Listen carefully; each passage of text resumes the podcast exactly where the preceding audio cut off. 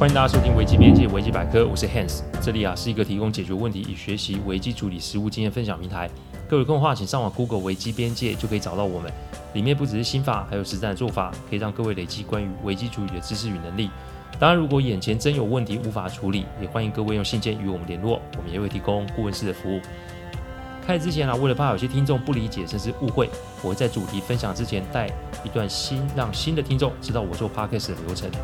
其实我们分享的每个个案都是经由向客户及案件当事人取得授权之后，才作为分享的主题。再就是每个个案都有授权文件，内容有经过一定程度的修改。我录完后会先给客户及当事人听过，待他们觉得没有问题之后，再交我后置。这是每一集制作的程序。还希望啊各位啊在推荐维基百科之余，也可以顺带跟亲朋好友们说明制作的过程，好让他们可以安心。话不多说，我们进入今天的主题哦。从今天开始，危机处理的知识与方法又多了一个管道可以分享。今天晚上十点，我们会在 Clubhouse 开一个聊天室。初期的名字呢，我先取为“危机现场”。各位有兴趣的话，可以在晚上十点准时上线参与这个聊天室。初期啊，我们是采取快问快答的方式，相关的规则呃会在网站及粉丝页做公告。期待啊，我们周一晚上的相遇哦。我相信大部分听众都有兄弟姐妹才是哦。通常啊，在求学阶段，更会开始出现不同程度的差异与发展。而这个差异呢，会在我们在出社会之后会更加明显。随着父母的年岁增长，托孤这件事就会慢慢的发生。什么叫托孤？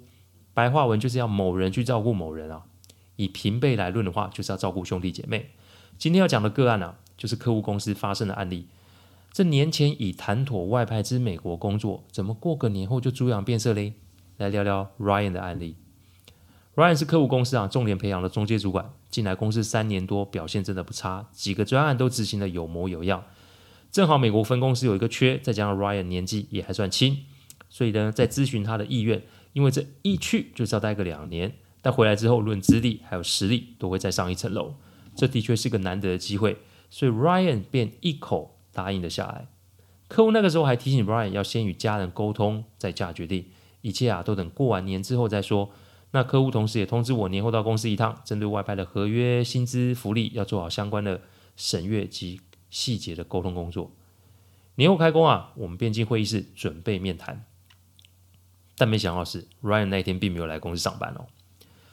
经问他部门主管才知道，Ryan 在前一天晚上用讯息向主管告假，表示家中啊有急事要待处理，要请假三天才可以回来上班。正常人听到可能就觉得没什么啊。但在我心里面就响起了警报，因为就正常的状况来说，一个二十八岁也没有出过国的年轻人，听到公司有一个外派的机会，普通人应该会很兴奋，而且想要快点定案下来才是吧？怎么会在开工第一天要开会的重要时刻缺席呢？即便客户说是我想太多，但我心中仍然没有放下这个警觉。果然，三天的时间一到，我便接到 Ryan 要提出辞呈的消息哦。我们的工作每天都在处理状况，所以这种转折对我来说是小菜一碟啊，但对客户来说就是晴天霹雳了。因为一个外派的机会不是什么人都可以去的。再来，对于公司的人才培育计划也会产生一定程度的干扰。Ryan 要去美国其实也不是什么新闻啊，但是这个时候传出变数，难免会对公司产生一定程度的冲击哦。最重要是对客户个人信心产生的打击。各位请不要小看这个打击，因为问题如果没有处理好的话，以后老板对于员工的培育计划就会大打折扣，甚至是不再提起。这对公司来说不会是什么好事啊。所以呢，我还是一如往常的提议，让我先跟 Ryan 面谈看看。不论什么事情，总要先聊聊才会有机会解决啊。所以呢，我请客户给我两天的时间处理。两天后如果没有什么结果，那么一切就依公司的规定处理就好。无故请假三天，突然提出离职，这要么就是外面有更好的机会，不然就是家庭的因素干扰了 Ryan 的决定。我曾经在客户的尾牙见过 Ryan 的父母，两位都是啊已退休的公教人员。从他们的互动可以看出，Ryan 是一个非常孝顺的孩子。所以有没有可能是因为父母担心孩子去美国太久，才反对呢？既然要处理问题，那么就不要待在公司等 Ryan 上门。正好得知消息，那一天是星期五下午。那到底是要现在面谈还是下周再面谈？各位要注意一下这个小细节哦。星期五下午开会。那对双方来说都会是个压力，因为时间到了，员工要下班。如果我们硬把他留在会议室，那所谓的面谈就会成为了质问，甚至是拷问啊！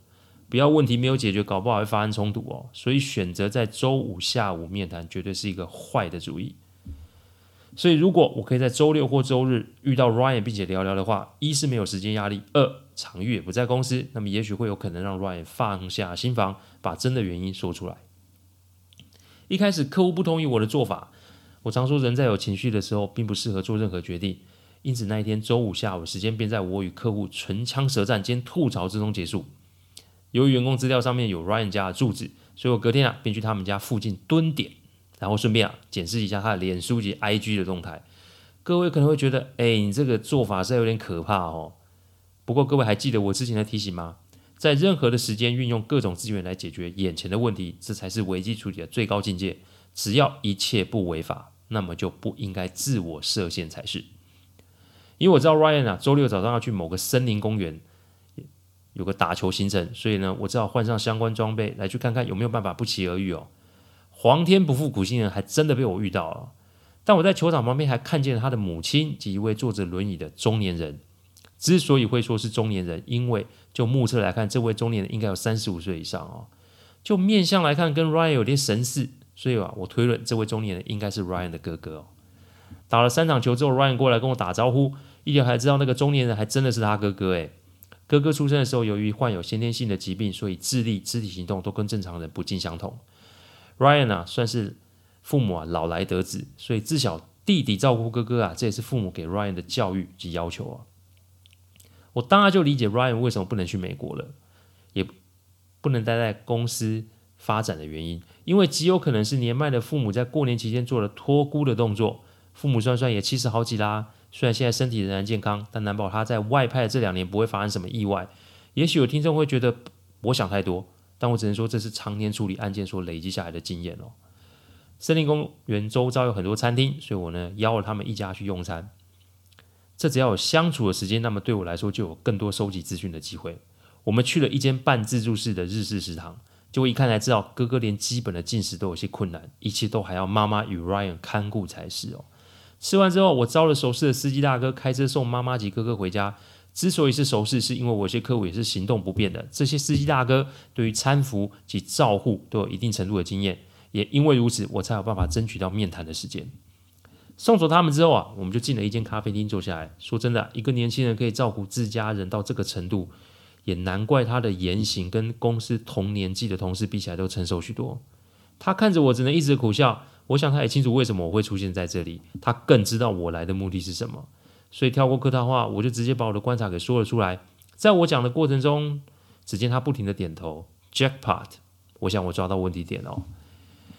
原来那一天回家，他跟双亲报告这个外派的好消息时啊，母亲是沉默不语，但父亲很是开心，而且大力的支持他去。但后来啊，父亲在采买年货的时候不幸跌伤，这个时候母亲就告诉 Ryan 他心中的担忧，因为如果他去了国外。那他们两个老的就真的要保持身体健康哦。如果他出国，那他们两个老的就要负责看护大儿子。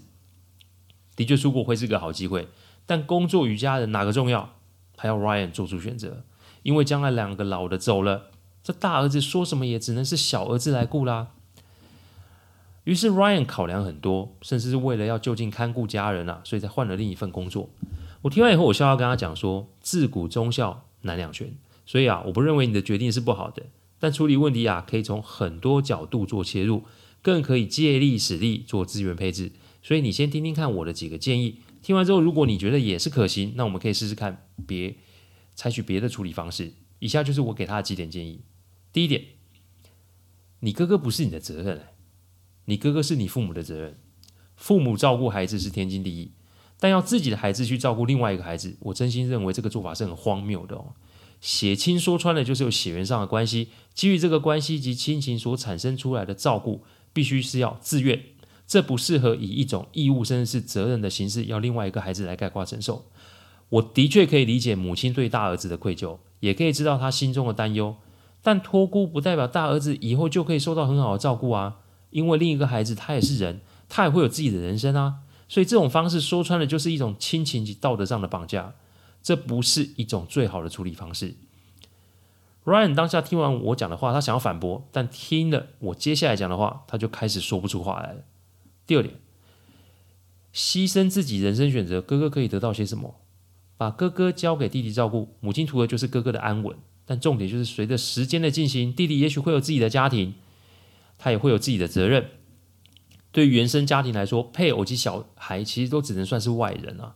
人一天只有二十四个小时，所以当时间安排及分配不足以 cover 将来家庭、工作、生活运行的时候，请问哥哥会得到最好、最多的照顾吗？最重要还是要 Ryan 牺牲自己的前程的前提下，哥哥最后所得到的会是如母亲所想的这么顺利吗？托孤啊，美其名是托付，难听一点就是丢包啊。到最后哥哥得到了就可能是抱怨、冷落，甚至会是虐待也说不定。这难道会是母亲想要的吗？这难道会是哥哥想要的吗？第三点建议，现在你可以说 yes，十年后你也许会说 no 啊。Ryan 跟我说他不会这么做，我看他说你说的是现在，但你没有办法预示未来吧？人是会变的哦。也许你现在可以信心满满的，并且承受所有责任，但十年后如果你回首看这个决定时，你真的还会说 yes 吗？有没有可能你会后悔当初的决定呢？重点是你现在有没有一丝丝的惋惜？你如果说没有，我可以立马走人。所以你现在给我说说，你有没有后悔啊？血淋淋的把事实放在当事人的面前，也是我工作不可或缺的一个项目。残忍如果可以带来清醒及重新选择的话，那那么这个残忍还算是有价值。最怕是当事人选择用麻木不仁来逃避心中的真实感受，等到压不住后，再用情绪的方式宣泄出来，只怕到时候伤的就不是 Ryan 一个人而已。我直直看着他，他却低头看着桌沿。光这个动作，我就知道我已经抓到他真正的问题点了。第四个建议，盘点资源，做出策略，解决双边问题才是上策啊。Ryan 最后跟我说，他想去外派，他也想要在原公司继续发展。我当下拿了桌上的菜单，就往他的头敲了下去。因为你身为客户公司要重点培养的人，你怎么会连基本的资源盘点都做不出来嘞？我常说世上没有做不出的选择，有时间在那边肚烂纠结，你倒不如啊清醒面对，然后做出安排了。既然他想要留下来，那么就有两块问题他必须要面对去处理。第一是家里，第二是公司。家里的问题，我建议他要诚实面对，并且告知父母他的决定。毕竟只有两年的时间，这两年会对 Ryan 有更好、更多的影响。说白了，以后收入增加了，不也可以有更好的资源来照顾哥哥吗？所以我请他回去勇敢地表明意愿。然后我们再一起思考怎么找其他资源来让他这个决定有更多的助力。再来就是回程跟客户报告所有事情的真相。如我所说，客户是有情绪的，我可不能只是说 Ryan 回心转意这么的笼统，我必须把所有的前因后果都做完整的交代，才有可能说服客户放下对 Ryan 的成见。各位，你千万不要以为老板都是神哦。对不起，这句话如果有冒犯各位，还请多多包涵。老板也是人啊，他们也会受伤。也会敏感，而且他们更会记恨及反击。所以你如果没有说清楚，这难保日后不会出状况啊。客户听完后啊，就觉得这个年轻人真的不错，于是便请人事单位着手设备关于长照相关的法规及可动用的资源。我们在三天内就找好相关的方案，并且着手向政府单位申请相关的补助。最后啊，则是请父母来公司，让专业人士跟他们说明日后的可行方案。本来一开始，Ryan 跟母亲还是僵持不下，但在父亲的劝说及专业人士的说明之下，最后母亲终于同意由外部人员来负起照顾大儿子的责任。小儿子该出钱的责任不会少，但是以不影响小儿子的人生前提下，而让整个案子有了解决的契机哦。Ryan 后来成为客户公司的管理阶级哦，母亲啊现在已经过世了，但是大哥呢仍是他人在照顾，这既没有影响到 Ryan 的发展，重点是也没有违背母亲的意愿。托孤是长辈的选择，但这绝对不是晚辈必须要承受的责任及义务。所以，请先学会过好自己的人生，你才有办法，甚至是那个资格担任起看护他人的角色。所以，假设你有类似的困扰，请记得以下几个提醒：第一个提醒，你才是你自己的责任；第二个提醒，你一定会心生抱怨；第三个提醒，你会有别的责任要担啊；第四个提醒，外部资源才是解决之道。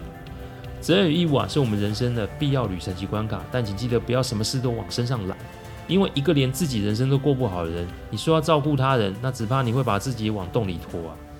感谢各位聆听，听完之后如果任何的意见，请上我们的网站危机边界留言，我们预计每周一中午会上架一个 podcast 的主题分享。